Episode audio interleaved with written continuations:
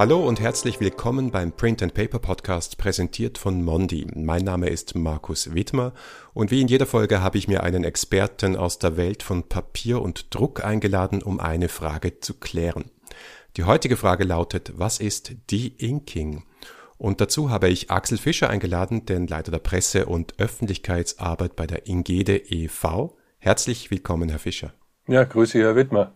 Bevor wir starten, vielleicht können Sie sich selbst und die Ingede kurz vorstellen für alle Hörerinnen und Hörer, die noch nie von Ihnen gehört haben. Um Ihre Reihenfolge zu nehmen, äh, mein Name ist Axel Fischer. Ich bin Chemiker und habe aber nie als Chemiker im Labor gearbeitet, sondern immer als Wissenschaftsjournalist. Mein äh, Anliegen war immer, komplizierte Sachverhalte möglichst einfach aufzubereiten, habe für Fernsehen verschiedene Zeitschriften gearbeitet und mache seit fast 30 Jahren die Öffentlichkeitsarbeit für die Ingede. Die Ingede ist ein Verband von Papierfabriken, eher eine Zusammenarbeit von Technikern, denen es darum geht, das De-Inking zu verbessern auf der einen Seite, aber auch die Rahmenbedingungen für den Einsatz von Altpapier zu verbessern. Da ist natürlich viel Politik und Lobbyarbeit dabei, da geht es um Umweltzeichen, die Voraussetzungen dafür und so weiter. Zur Ingede gehören Papierfabriken, die eine De-Inking-Anlage betreiben. De-Inking, das ist die Entfernung der Druckfarbe beim Papierrecycling. De-Inking kommt vom englischen Ink. Das Entfernen der Druckfarbe heißt dann eben De-Inking. Und zur Ingede gehören entsprechend Papierfabriken, die einmal Zeitungsdruckpapier machen aber auch Kopierpapier und Hygienepapiere, also Toilettenpapiere und, und Küchenrollen und solche Dinge. Ein großes Thema bei Ihnen ist ja auch Rezyklierbarkeit und Kreislaufwirtschaft ist ja gerade ein geflügeltes Wort. Papier ist dafür prinzipiell ein sehr gutes Beispiel. Zum Beispiel haben wir in Europa eine Papierrecyclingquote im letzten Jahr von fast 75 Prozent. Warum ist es trotzdem notwendig, sich mit der Rezyklierbarkeit von Papier zu beschäftigen? Also um nochmal Ihr Statement aufzugreifen, es gibt kaum ein Produkt, aus dem wirklich eins zu eins wieder das gleiche Produkt gemacht wird. Ja, wenn Sie eine Tageszeitung heute ins Altpapier schmeißen, dann kann es passieren, dass darauf schon in einer Woche wieder die nächste Zeitung gedruckt wird. So eng sind da die Kreisläufe. Und es wird also wirklich eins zu eins aus dem Zeitungspapier wieder Zeitungspapier. Da gibt es kaum ein anderes Material, was so eng und eins zu eins wieder ins gleiche Material recycelt wird. Warum ist es trotzdem notwendig, sich damit zu beschäftigen? Die Quote klingt erstmal gut, 75 Prozent, aber da drin sind ja vor allem Verpackungen.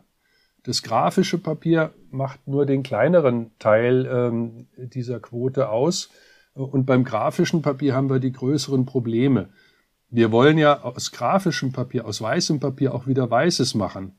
Denn aus Verpackungen, aus braunem Papier können wir keine weißen Zeitungen machen.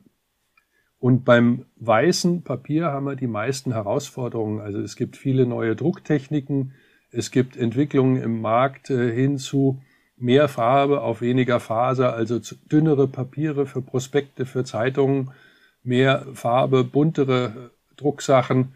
Früher war eine Zeitung schwarz-weiß und heute hat die viele Farbbilder.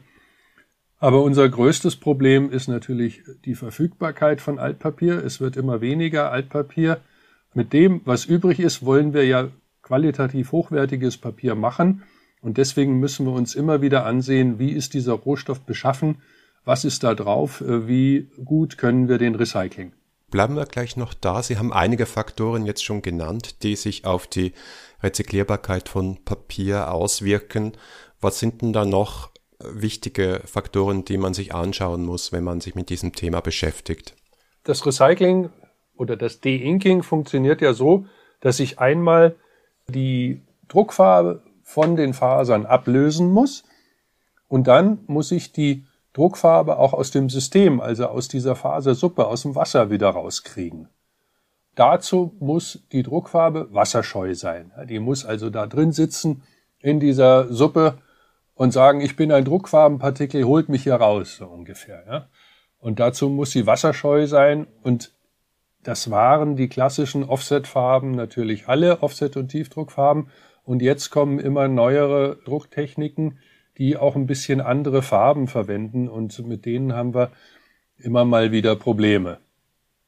Was sich natürlich auch auf die Rezyklierbarkeit auswirkt, ist schlicht und einfach äh, Fremdstoffe, Verunreinigungen im Altpapier.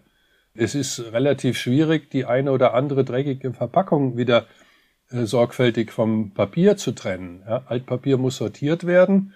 Es muss die braune Verpackung von der weißen Zeitung getrennt werden, äh, weil man aus brauner Verpackung, wie gesagt, keine weißen Papiere machen kann. Und je mehr Verunreinigung, je mehr Dreck da drin ist, umso schwieriger wird natürlich die Sortierung.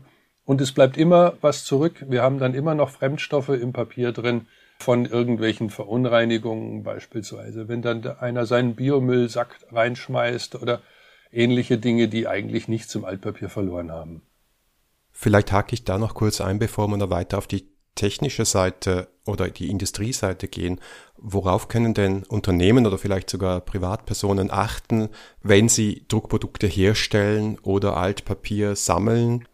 Also beim Altpapier sammeln, um das zuerst zu sagen, relativ einfach. Nur wirklich Papier und, und Karton ins Altpapier, möglichst sauber. Der Pizzakarton das ist der Klassiker, der kann dann ins Altpapier, wenn eben keine Pizza mehr drin ist. Ja, es gibt Leute, die essen die Pizzarende nicht mit und äh, lassen die dann im Karton drin und da haben wir natürlich ein Problem. Denn wenn Sie Lebensmittelreste mit im Altpapier haben und das steht im Sommer in der Sonne, dann brauchen Sie keinen Herrgott mehr, um da drin Leben zu erschaffen. Ja, dann fängt das an zu gären und es gibt Ballen, die sogar angefangen haben zu brennen äh, im Sommer in der Sonne, weil da drin die ganzen Verunreinigungen eine gewisse Mikrobiologie gefördert haben. Bei den Druckprodukten, worauf kann ein Unternehmen, ein Druckkunde achten? Das einfachste ist, ähm, man schaut sich an, könnte ich mit meinem Druckprodukt den blauen Engel bekommen oder ein anderes europäisches Umweltzeichen oder den österreichischen, das österreichische Umweltzeichen. Ich muss es ja nicht direkt beantragen, aber ich kann mir die Kriterien anschauen und wenn ich nach diesen Kriterien mein Druckprodukt mache, dann habe ich schon mal eine Gewissheit, dass es sich nachher im Recyclingprozess auch äh, nicht irgendwie störend verhält. Mhm. Also da gibt es klare Kriterienkataloge, an denen man sich orientieren kann. Es gibt Kriterienkataloge für den blauen Engel oder für das österreichische Umweltzeichen. Da steht drin, dass ein Druckprodukt deinkbar sein muss, dass der Klebstoff entfernbar sein muss, und diese Anforderungen, wenn man die beiden äh, zunächst schon mal beachtet, dann kann ich davon ausgehen, dass nachher das Druckprodukt gut ist im Recycling. Welche Rolle spielt denn das Entfernen der Druckfarben vom Papier, das De-Inking für das Verarbeiten von Altpapier? Ja, das ist der Schlüsselprozess, denn nur so bekomme ich ja nachher auch ein weißes Papier raus, wenn ich die Druckfarbe entfernen kann. Und wie genau funktioniert das De-Inking-Verfahren? Sie haben ein bisschen schon angedeutet, wie es grundsätzlich geht, aber vielleicht können Sie doch noch ein bisschen in die Tiefe gehen und erklären, was da für Prozesse vor sich gehen. Also als erstes wird mal das Altpapier, das sortierte Altpapier, aufgelöst mit Wasser. Wir haben in der Papierfabrik ein großes Altpapierlager und da drin sind verschiedene Altpapiersorten. Wenn ich ein Papier machen will, dann ist es quasi wie in der Küche beim Kochen.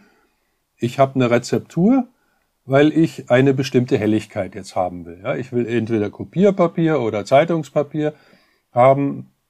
Mein Zielwert ist eine bestimmte Helligkeit. Jetzt habe ich Haushaltssammelware, also das, was nach der Sortierung aus der Altpapiertonne in meine Fabrik kommt.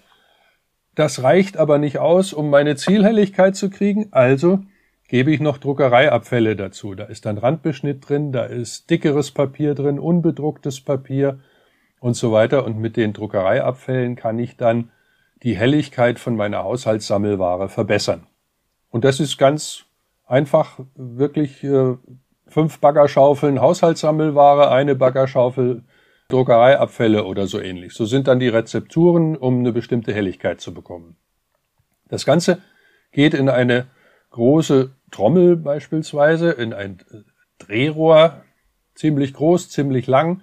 Da drin äh, wird dieses Altpapier zusammen mit Wasser und ein paar Chemikalien, beispielsweise Natronlauge und Silikat, aufgelöst.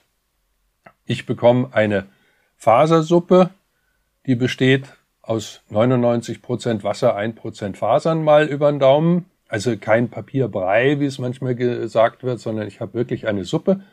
Und die Fasern werden dann durch Schlitze in dieser Trommel gespült. Und am Ende von der Trommel, was also nicht durch die Schlitze geht, purzeln dann die Verunreinigungen raus, so die letzten Schlümpfe, DVDs, Plastiktüten, was halt so alles äh, im Altpapier war und nicht durch die Schlitzsiebe geht, wird hier schon in diesem ersten Schritt in der Trommel aussortiert. Und dann haben wir eine Suppe, wie gesagt, da sind noch viele andere Verunreinigungen drin, da sind Heftklammern drin, da sind Klebstoffreste drin und so weiter, die werden mit verschiedenen Schritten abgetrennt. Also da gibt es so eine Art Zentrifugen, mit denen werden dann Sand und Klebstoffe abgetrennt. Da gibt es Magnetabscheider, äh, die Büroklammern rausholt und andere Siebtechniken. Und am Schluss geht das Ganze dann in die Flotation. Die Flotation ist der Prozess, bei dem die Druckfarbe rausgeholt wird. Und da ist es, wie vorhin schon gesagt, da brauche ich wasserscheue Druckfarbenpartikel, denn jetzt kommt etwas zum Tragen. Ich habe auch Seife in meiner Mischung drin. Und wenn ich jetzt Luft durchblase durch diese Fasersuppe, dann nehmen diese Schaumblasen die Druckfarbenpartikel mit nach oben. Also dieses Druckfarbenpartikel, wasserscheu, wie gesagt, hydrophob, will raus aus der Suppe und die Luftblase, die Seifenblase ist das Taxi an die Oberfläche. Dann sammelt sich an der Oberfläche der ganze Schaum in dem Fall der schmutzige Schaum mit diesen ganzen Druckfarben. Das ist ein ganz schwarzer, dunkler Schaum. Und da drin wird die Druckfarbe abtransportiert. Und dann, was in der Suppe drin bleibt, sind die gereinigten Fasern. Die gehen dann wieder in so eine Flotationszelle, in die nächste. Das ist also ein vielstufiges Verfahren, was immer und immer und immer wiederholt wird. Und der Schaum wird von Stufe zu Stufe heller und am Schluss haben wir relativ weißen Schaum und entsprechend auch helle Fasern. Klingt so ein bisschen wie eine Kläranlage für Papierfasern. Das ist es auch im Prinzip. Das ist wie Händewaschen, ja. Sie nehmen Seife und waschen sich die Hände und die Seife ist nur in der Lage, fettigen Schmutz mit runterzunehmen. Wenn Sie Ihre Hände mit Tinte bekleckern, dann hilft nur das Wasser und viel Schrubben. Da hilft die Seife überhaupt nichts. Also nur was wirklich wasserscheu ist, wird rausgenommen, denn dieses Verfahren ist so ein ja, physikochemisches Verfahren, was auf der Trennung von hydrophoben, also wasserscheuen Druckfarbenpartikel, von den wasserliebenden Fasern beruht. Da haben wir jetzt schon den Nachteil, wir können also wasserlösliche Druckfarben und Tinten können wir damit gar nicht rauskriegen.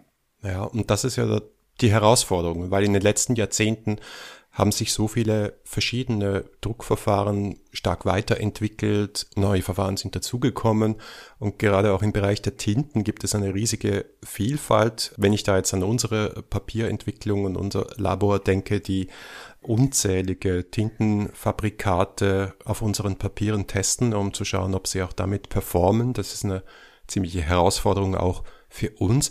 Inwiefern können dann die aktuellen De-Inking-Anlagen mit diesen Entwicklungen überhaupt noch Schritt halten? Also die Tinten sind ganz, ganz schwierig. Das ist das größte Problem, was wir in den letzten Jahren haben, weil die Helligkeit des Altpapiers schon am Anfang immer stärker abnimmt. Also so Dinge wie Telefonrechnungen, Kreditkartenabrechnungen und ähnliche Sachen, Massendrucksachen werden heute zum Teil mit Inkjet gemacht, die früher im Offset gedruckt wurden oder mit Trockentoner. Und diese Tinten sind in der Mehrzahl nicht entfernbar mit dem De-Inking-Prozess, weil sie eben wasserlöslich sind und dieser Prozess mit den Seifenblasen interessiert die Tinten überhaupt nicht. Ja? Die sitzen da in der Fasersuppe drin. Ich sage immer, das ist äh, so eine Inkjet-Zeitung oder ein Inkjet-Druck ist wie eine rote Socke in der Waschmaschine. Da reichen geringe Mengen aus, um die ganze Wäsche, in dem Fall wie die rote Socke, alles rosa zu färben. Und der Unterschied zwischen Papierrecycling und der Waschmaschine ist, dass man in der Waschmaschine das Wasser wechselt, aber beim De-Inking nicht. Das ist ja die große Errungenschaft der letzten 15, 20 Jahre beim Papierrecycling, dass wir geschlossene Wasserkreisläufe haben und das eben alles nicht mehr direkt in die Umwelt abgeben. Und in so einem geschlossenen Kreislauf, da reichern sich natürlich auch die Tinten an. Das heißt also, jede rote Socke, die dazukommt, färbt das Kreislaufwasser noch stärker ein. Und der einzige Exit aus dem Prozess ist dann meine Unterhose oder in dem Fall halt die Faser, die dann immer grauer wird. Inwieweit können die Anlagen mithalten? Ja, früher konnte man mit einem solchen Flotationsloop, so nennt man das, also mit einer Stufe, die wieder aus vielen einzelnen Schritten besteht, Zeitungspapier herstellen. Eine moderne Anlage arbeitet inzwischen mit zwei oder drei solchen Anlagen. Der ganze Prozess wird aufwendiger. Es werden mehr Chemikalien eingesetzt. Äh, es wird mehr Energie eingetragen durch einen Disperger. Das ist also eine Maschine, die wie eine Kaffeemühle sichtbare Schmutzpunkte zerkleinern kann. Auf der anderen Seite versuchen wir natürlich durch energiesparende Flotationstechniken das zu kompensieren, weil Energie einfach viel zu teuer ist. Aber es ist ganz schwer, Tinten rauszukriegen, die einfach nicht dafür gemacht sind, im Papierrecycling entfernt werden zu können. Und dazu kommt ja noch das Thema, das Sie ganz am Anfang erwähnt haben, das kann man gerade in den Medien nachlesen, dass der Rohstoff Altpapier gerade ziemlich knapp ist. Wo sind denn die Hauptgründe für diese Knappheit? Also der allererste Grund ist mal, dass die Menschen keine Zeitung mehr lesen. Es gibt viele Leute, die glauben, es sei umweltfreundlich, die Nachrichten auf dem Smartphone, auf dem Computer zu lesen. Das ist es aber eigentlich gar nicht, weil äh, der Energiebedarf für die Server, die die ganze Infrastruktur dafür bereitstellen, der ist relativ hoch und deswegen gibt es Ökobilanzen, die durchaus dafür sprechen, Nachrichten in der Zeitung zu lesen, also dass die gedruckte Zeitung umweltfreundlicher ist, als die Zeitung im Internet zu lesen. Nun gibt's aber auch Leute, die lesen keine Zeitung, weil die Nachrichten im Internet kostenlos sind und man für die Zeitung bezahlen müsste. Eine Fernsehzeitung, früher hatte jeder Haushalt eine Fernsehzeitung, ist heute auch auf dem Rückzug gewissermaßen. Das Einzige, was es noch gibt, sind Werbeprospekte und auch die werden immer dünner. Es wird also immer mehr Farbe aufs Papier gedruckt und die eigentliche Menge an Papier wird geringer. Viele Prospekte gibt's aber auch nicht mehr. Ja? Der IKEA hat jetzt den IKEA-Katalog eingestellt, der früher an jeden Haushalt verteilt wurde. BMW macht keine Werbeprospekte mehr, sondern verteilt irgendwelche PDFs auf Smartphone. So gibt es viele Dinge, die nicht mehr auf Papier beworben werden. Früher gab es Versandhauskataloge, ganz dicke Dinge, die also auch viel im Altpapier ausmachten, die gab es alles alle halbe Jahr neu. Gibt es alles nicht mehr. Also es gibt viel weniger grafisches Papier als früher. Dazu kommt eine Delle, die wir durch Corona hatten. Die ganzen Versandhäuser haben profitiert, haben mehr Verpackung verbraucht, aber die Geschäfte, die geschlossen waren, die Technomärkte, die Möbelhäuser und sowas, die haben alle keine Prospekte mehr verteilt. Die, die sie im Briefkasten haben oder in der Zeitung drin, die braucht es ja nicht mehr, weil man nicht mehr einkaufen konnte. Und da haben wir eine Delle beim grafischen Papier, von der wir uns immer noch nicht erholt haben, also das immer noch nachwirkt. Und was noch dazu kommt, was diese Knappheit natürlich auch noch anfeuert, ist der gestiegene Bedarf an Verpackungen, dadurch, dass der Onlinehandel boomt, dass viel mehr Leute im Internet bestellen und viel, viel mehr Verpackung dafür gebraucht wird. Und auch diese Verpackung wird aus Altpapier hergestellt. Jetzt ist es natürlich für den Altpapierhandel besser, seine gesammelten Papiere, den Inhalt der Papiertonnen in Richtung Verpackung zu verkaufen. Dazu muss es nicht sortiert werden. Und die Preise sind gewissermaßen ähnlich inzwischen. Es ist eine ganz, ganz, ganz starke Nachfrage aus dem Verpackungsbereich, der saugt ziemlich viel Altpapier ab. Und wir als die Hersteller von grafischen Papieren, also von weißen Papieren, haben da oft das Nachsehen. Ist auch etwas, was wir immer wieder betonen in der Kommunikation, weil bei Mondi wird ja sowohl aus Frischfasern als auch aus Altpapier, Papier, grafisches Papier hergestellt und Büropapier. Und es ist halt beides notwendig für diesen Kreislauf, nicht wahr? Unbedingt, unbedingt. Wir brauchen ein gesundes Nebeneinander von Frischfaser und Recyclingpapier. Es gibt Anwendungen, da ist es sinnvoller, Frischfaser einzusetzen Es ist auch meines Erachtens sinnvoller, Frischfaserpapier zu verwenden als ein sehr hochweißes Recyclingpapier, wo das nur noch als Recyclingpapier verkauft wird, damit man ein Alibi hat, dass das dann irgendwie umweltfreundlich ist. Also diese ganz hochweißen Altpapiere, für die gibt es inzwischen auch keinen blauen Engel mehr. Ja. Nachhaltigkeit ist ja nicht nur eine Frage von Recycling, und das ist klar, da gibt es auch einige Folgen in diesem Podcast zu diesem Thema. Mhm. Aber ich habe am Anfang das Wort Kreislaufwirtschaft erwähnt und jetzt sind wir eigentlich wieder bei dem Thema angelangt. Und wie sehen Sie denn generell die Nachhaltigkeit dieses Kreislaufs in der europäischen Papier- und Druckindustrie? Sind wir da schon sehr weit? Was gibt es da noch zu tun? Also zunächst mal ist ein Papierprodukt immer nachhaltig und äh, unser größtes Problem ist die Konkurrenz mit den elektronischen Medien, habe ich ja schon kurz erwähnt. Also Papier ist generell nachhaltig und wir als Papierindustrie müssten uns noch viel stärker wehren gegen solche Behauptungen, stell doch die Korrespondenz um auf E-Mail, das ist umweltfreundlich, da wird kein Papier mehr verbraucht oder da müssen keine Bäume dann sterben. Diesen Unternehmen geht es in der Regel nur darum, das Porto zu sparen, schlicht und einfach, weil das Porto ist das teuerste am Versenden einer Rechnung, eines Kontoauszugs und so weiter. Und wenn dann die Deutsche Bahn beispielsweise Werbung verschickt, äh, man kriegt fünf Euro Gutschein, wenn man sich die Informationen in Zukunft per E-Mail schicken lässt, dann ist das ganz, ganz schlimm, wenn so ein großes Unternehmen, was sich einen grünen Anstrich gibt, dann behauptet, dass die elektronische Korrespondenz nachhaltiger sei. Zur Papier- und Druckindustrie selbst. Wir könnten in vielen Bereichen noch mehr Recyclingpapier einsetzen. Allerdings müssten da die Druckkunden auch aufmerksamer sein, weil es gibt Agenturen, die für ein Druckprodukt zuständig sind, die immer noch sagen, hier brauchen wir unbedingt äh, ganz weißes Papier, weil sonst funktioniert der Druck nicht.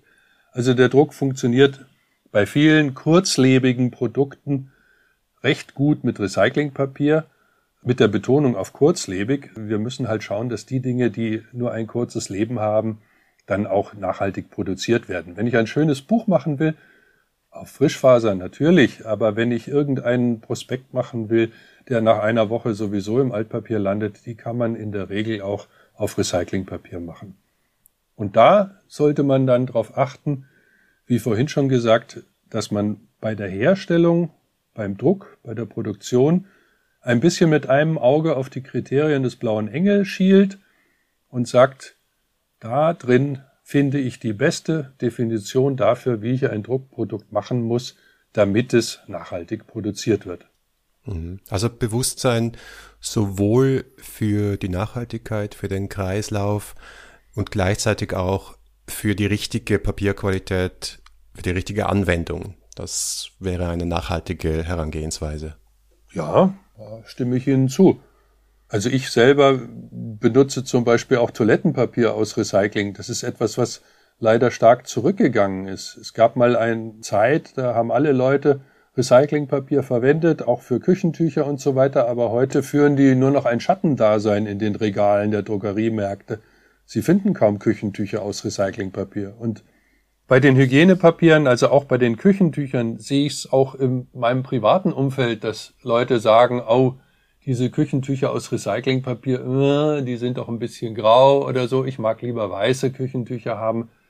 Und genau das ist ein Trend, der in den letzten Jahren eigentlich eher zugenommen hat, dass die Leute im privaten Bereich weniger Recyclingpapier einsetzen als früher, als wir noch mehr Umweltbewusstsein in dieser Richtung hatten herzlichen Dank für dieses Gespräch, Axel Fischer. Ich glaube, wir haben ein bisschen Bewusstsein geschaffen und gleichzeitig auch einiges erklärt und die Frage geklärt, was die Inking ist. Vielen Dank für das Gespräch.